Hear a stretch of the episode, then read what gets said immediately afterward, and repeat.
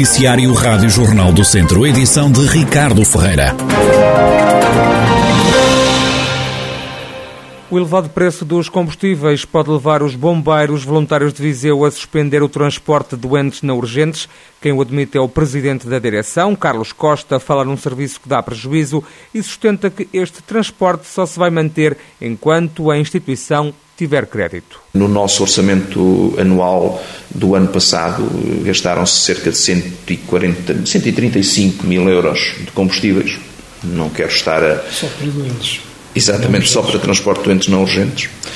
Eh, e com este aumento que vamos ter, eh, a previsão, que já vamos ter, não, já temos, eh, a previsão de gastos já ultrapassa os 200 mil euros.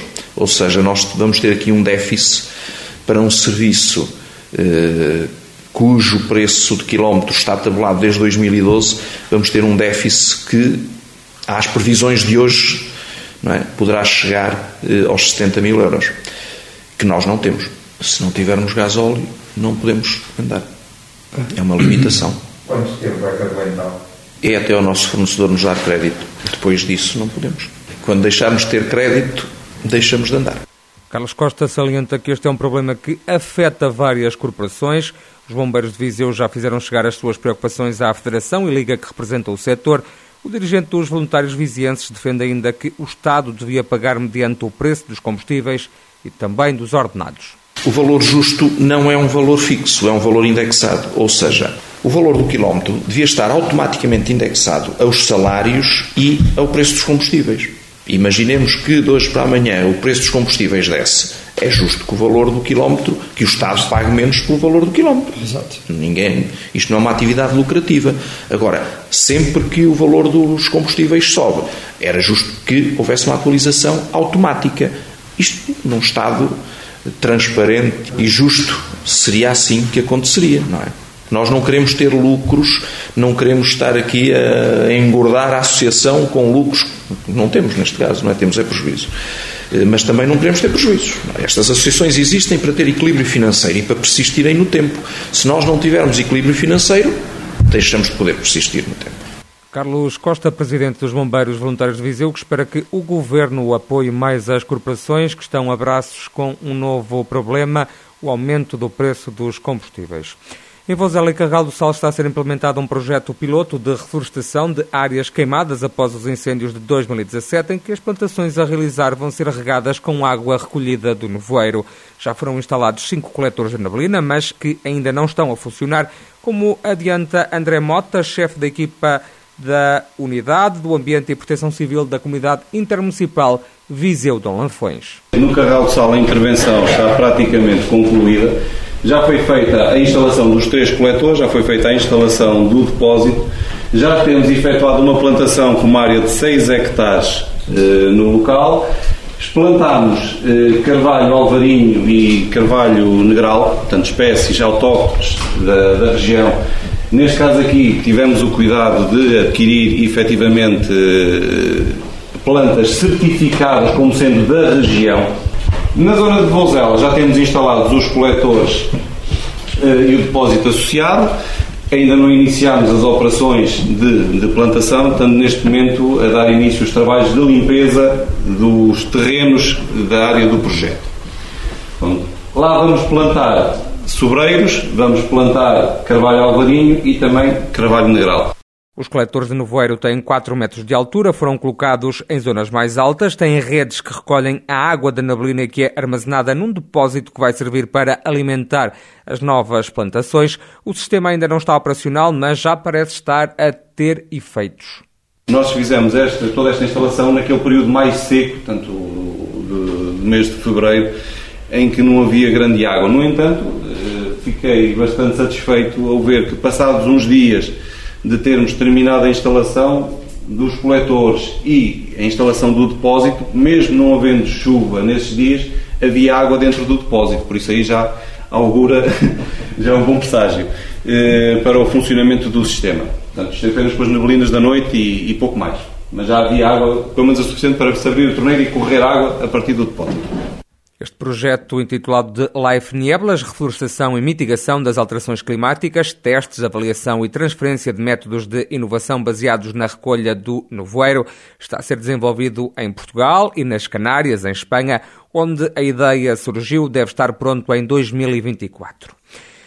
Nuvens de poeira vinda do norte de África estão a invadir o céu na região. As poeiras vão deixar o céu nublado pelo menos até quinta-feira, é o que refere à Rádio Jornal do Centro o meteorologista Bruno Café, do Instituto Português do Mar e da Atmosfera. Isto são poeiras em suspensão que estão a ter alguma deposição também à superfície. Ehm, estão a ser geradas por uma depressão, a depressão Célia, que se encontra centrada ao sul de Portugal continental que tem originado algumas tempestades sobre, hum, sobre o deserto do Sara, que acabam por levantar as poeiras para a atmosfera e que depois são transportadas na circulação da depressão, afeta neste momento, portanto, todo o Portugal continental, hum, com as maiores densidades nas regiões norte e centro, e as poeiras em expansão deverão manter-se até quinta-feira, aqui com oscilações na, nas densidades e nas zonas mais afetadas, mas este episódio poderá manter-se até, até quinta-feira. E se chover até lá, pode ocorrer a chamada chuva de lama. O que acontece? Esta depressão também está a originar hum, aguaceiros, mas como está localizado mais para sul, a maior probabilidade de ocorrência de precipitação uh, acaba por ser no Baixo Alentejo e Algarve, embora não se, pode, não se possa descartar a ocorrência de aguaceiros noutros locais do país, mas a probabilidade é mais baixa. Onde ocorrem os aguaceiros, um, então haverá esse transporte de, das poeiras para, para a superfície, com a deposição sobre sobre a superfície, né, denominada chuva de lama, que acaba por, hum, por limpar a atmosfera da, das poeiras, onde isso, onde isso ocorrer.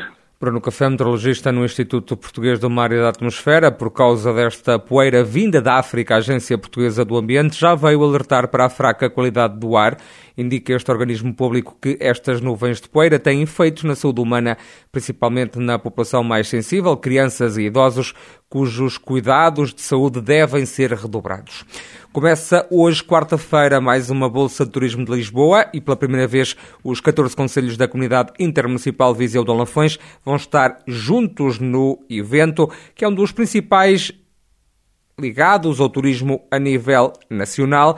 Durante cinco dias, de 16 a 20 de março, o território da CIM vai estar representado num só stand com 216 metros quadrados. Para Fernando Ruas, presidente da Simvisa de Lafões, esta ação conjunta traz mais vantagens. Em anos anteriores, o município de Viseu tinha também uma participação autónoma. Nós achámos que devíamos abandonar essa situação. E, e digamos também para demonstrar o nosso envolvimento cada vez mais profundo na, na CIM de Lafões. É, achamos que o território só ganha com esta com esta agregação de, digamos, de, de vontades e, portanto, foi também, eh, quisemos eh, dar esse, esse exemplo de que confiamos perfeitamente na, no trabalho que é feito na comunidade e que, eh, seguramente, de uma forma agregada, podemos tirar mais vantagens de que, eh, tratando, digamos, cada um das parcelas geográficas isoladamente. O stand da Comunidade Intermunicipal da região Viseu Dão Lafões vai dar destaque ao turismo de natureza, à gastronomia e vinhos da região, à cultura, ao património, saúde e bem-estar, tudo num stand com mais de 210 metros quadrados. Estão preparadas 50 horas de programação, mais de 60 experiências e atividades, também mais de 20 provas de degustação. Estão agendados ainda momentos de animação musical e cultural vai estar neste pavilhão também um spa. Viseu vai dar as boas-vindas à primavera com notas poéticas pela cidade. A celebração do Dia da Poesia e da Árvore arranca já esta sexta-feira com o novo programa cultural Dizer Poesia. É um evento que começa agora, mas que vai ter o ponto alto em maio, é o que explica a vereadora da Cultura no município viziense, Leonor Barata. A ideia é esta de celebrarmos a literatura e, sobretudo, a, a poesia, juntando-a com outras formas de expressão artística. Dedicar um grande espaço à arte urbana, pois a arte urbana é a, a arte com que nós nos deparamos cotidianamente e que invade, de facto, o nosso cotidiano como cidadãos, mas também com a música e, evidentemente, usando as palavras dos artistas que também são arte e que é a poesia. O evento vai ser inaugurado, vai ter a sua abertura no dia 18, 18, 19 e 20, que é o aquecimento, e de 27, 28 e 29 de maio teremos então o grande evento com as atividades que vão ser começadas agora e que vão ser desenvolvidas ao longo do tempo para culminar nesse grande uh, uh, fim de semana de, de maio. Este fim de semana, na abertura sem à rua as Brigadas Poéticas, o Dizer Poesia inclui também arte urbana. Duas artistas, Rosário Pinheiro e Inês Flor, vão pintar vários objetos do chamado mobiliário urbano. O Sinfãs perdeu com o Carvalhais por duas bolas a uma. Foi a terceira derrota seguida da equipa cifanense na luta pelo título distrital. Luciano Cerdeira, treinador do clube, assume ser o principal responsável pela derrota. O Sinfãs, que ficou a jogar com menos um atleta. O técnico da equipa nortenha entende que a expulsão foi justa. Um jogo menos conseguido da nossa parte, eu assumo total responsabilidade da derrota, porque sou eu que preparo os jogadores, sou eu que preparo a semana de trabalho, sou eu que os coloco em campo sou eu que preparo a estratégia que vamos utilizar para tentar termos o melhor resultado possível. Eu assumo total responsabilidade que a equipa não esteve ao nível que costuma estar, não teve a capacidade de, de jogo que costuma ter. Sofremos um gol logo, logo nos primeiros minutos, um gol um bocado estranho, uma bola uh, ali na área que o guarda-redes não segura, muitos ressaltos. Nós tentamos reagir, não muito bem, não com a qualidade de jogo que costumamos a ter. Uh, vem novamente por ali para baixo já na, na compensação nosso guarda-redes a controlar a profundidade não a controlou da, da, melhor forma, faz uma falta, é vermelho direto, bem mostrado pelo árbitro, nada, nada a dizer em relação a isso. Ficamos com menos um e depois na segunda parte com menos um. Tentamos todas as formas, expusemos-nos ao máximo. Luciano Cerdeira, treinador do Sinfãs. Na segunda divisão de futsal, o ABC de Nelas voltou a ganhar no fim de semana. A equipa nelense derrotou o Bairros por 5-4.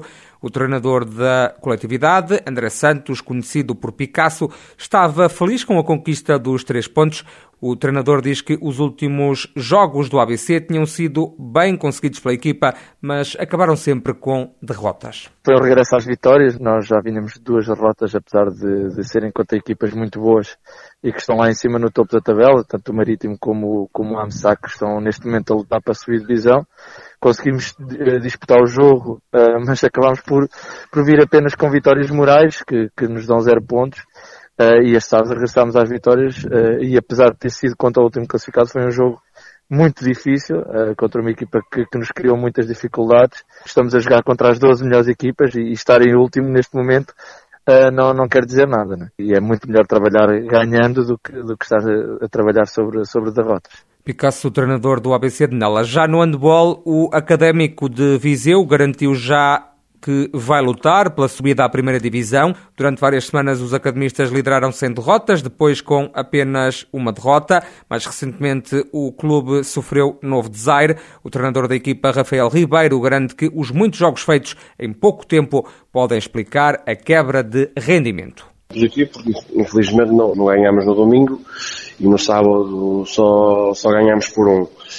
Uh, mas tendo em conta que o apuramento já estava carimbado, o, o, peso dos resultados não é, não é tão grande. Nós estamos a passar uma fase, uma fase complicada, porque estamos com uma, com uma densidade competitiva, ou tivemos uma densidade competitiva muito grande. Fizemos sensivelmente 7 jogos em, em 15 dias, o que pesa muito. Também estamos com algumas limitações a nível de lesões neste caso, o que nos condiciona, mas nada justifica o menor rendimento que, que tínhamos tido, mas acredito que é uma, uma fase menos positiva que estejamos a passar, apesar do principal objetivo já, já estar consumado e isso é que fica para a história. Nesta fase, os vizienses estão em primeiro lugar da Zona 2 da 2 Divisão Nacional de Handball, com os mesmos pontos que o São Bernardo. O objetivo é ficar em primeiro.